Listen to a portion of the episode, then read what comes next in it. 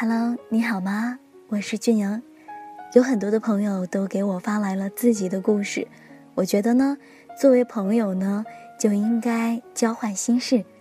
所以今日我决定把自己的故事在这里告诉你，说给你听。你是否愿意听上一回呢？我想跟大家聊一聊我的故事，当然是我和广播的故事。可能在我的所有节目当中，你听得最多的一句话就是“感谢你听到我”。我是俊莹，英俊的俊，萤火虫的萤。不知道在你们的眼里，我该是一个怎样的我呢？我也很好奇。可能每一个人听到我的声音之后，都会勾画出声音背后的一个俊莹。有些主播喜欢把现实生活中的自己和声音中的自己分开来。但是我愿意把我最真实的所有告诉你，因为你是我的朋友，是我在最爱的声音世界里遇到的朋友，所以我的名字就是俊英，这是我的真名，没有艺名。我与广播的故事，如果要说的话，或许真的能够说上三天三夜，所以且听我娓娓道来。我与广播的缘分要追溯到很小的时候。那个时候，广播只装在像砖头似的收音机里。很小的时候，我的外公就瘫痪在床了，所以陪伴他的终日都只能是收音机。渐渐的，我对这个会说话的砖头情有独钟，最喜欢和外公一起听每天的新闻和报纸摘要。我心想着，有一天我的声音也能够从这里让外公听到。那该多好，让他也为我骄傲骄傲。只是很可惜，我的外公他没有等到。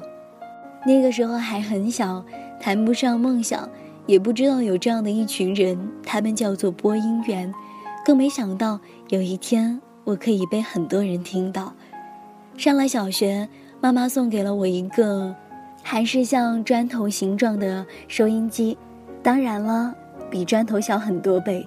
每天晚上我都听着广播入睡，依稀的记得那一年放的最多的那首歌曲是梁静茹的《宁夏》，最爱听的那个节目的片花，在我的印象当中似乎是这样说着的：“蓦然回首，那人却在灯火阑珊处。”低沉的男声，伴着柔柔的轻音乐，如果没有记错的话，是一档点歌交友的节目。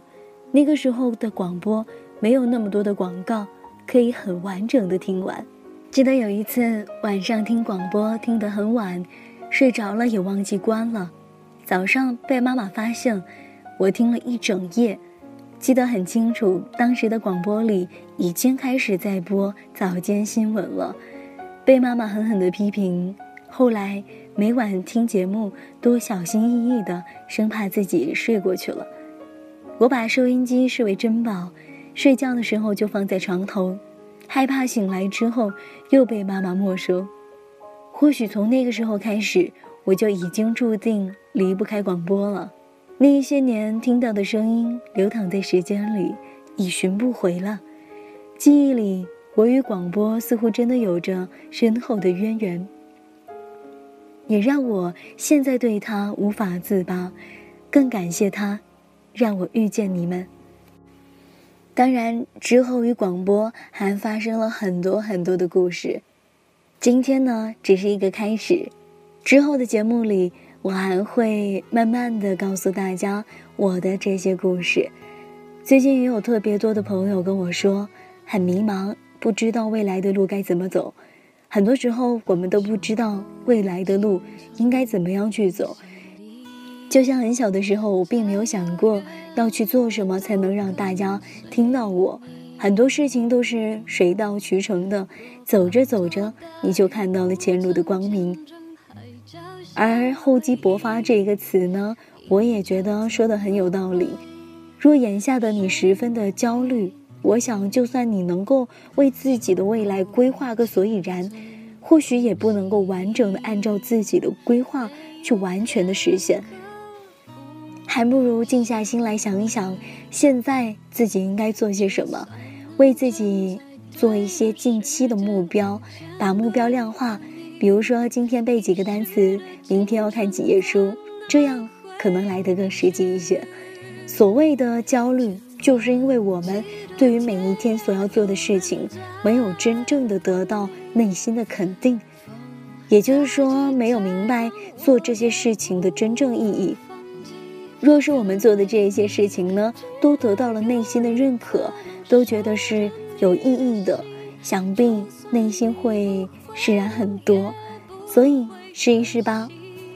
如果你也觉得偶尔听我说说故事也是不错的，就可以在我们的微信公众账号上面找到 DJ 俊莹，俊是英俊的俊，莹是萤火虫的萤。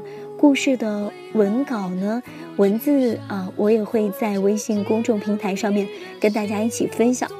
嗯，回复我你听到故事的感觉，或者是你的想法，你的故事。都可以，呃，如果大家都喜欢的话，我会继续的把这个故事慢慢的说给大家听，也就在这里和大家分享。谢谢你可以听完，谢谢你，我是俊阳，这里是俊阳时间，和你说说我的故事。好了，今天的节目就是这样了，我们下期节目再见喽，拜拜。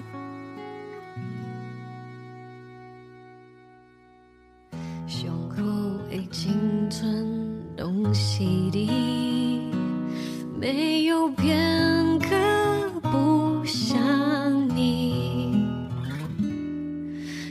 算能站在对的时间遇见对的你，遗失的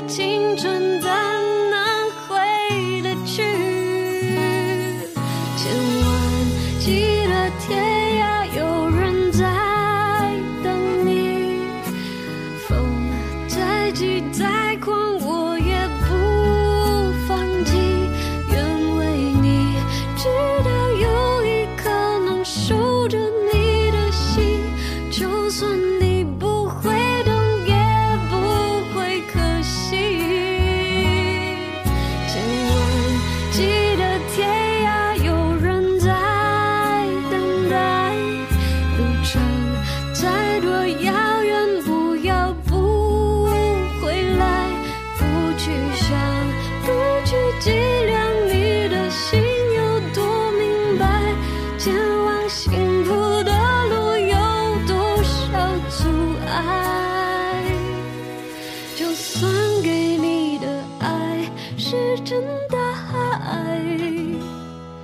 青春飞逝，就再找不回来。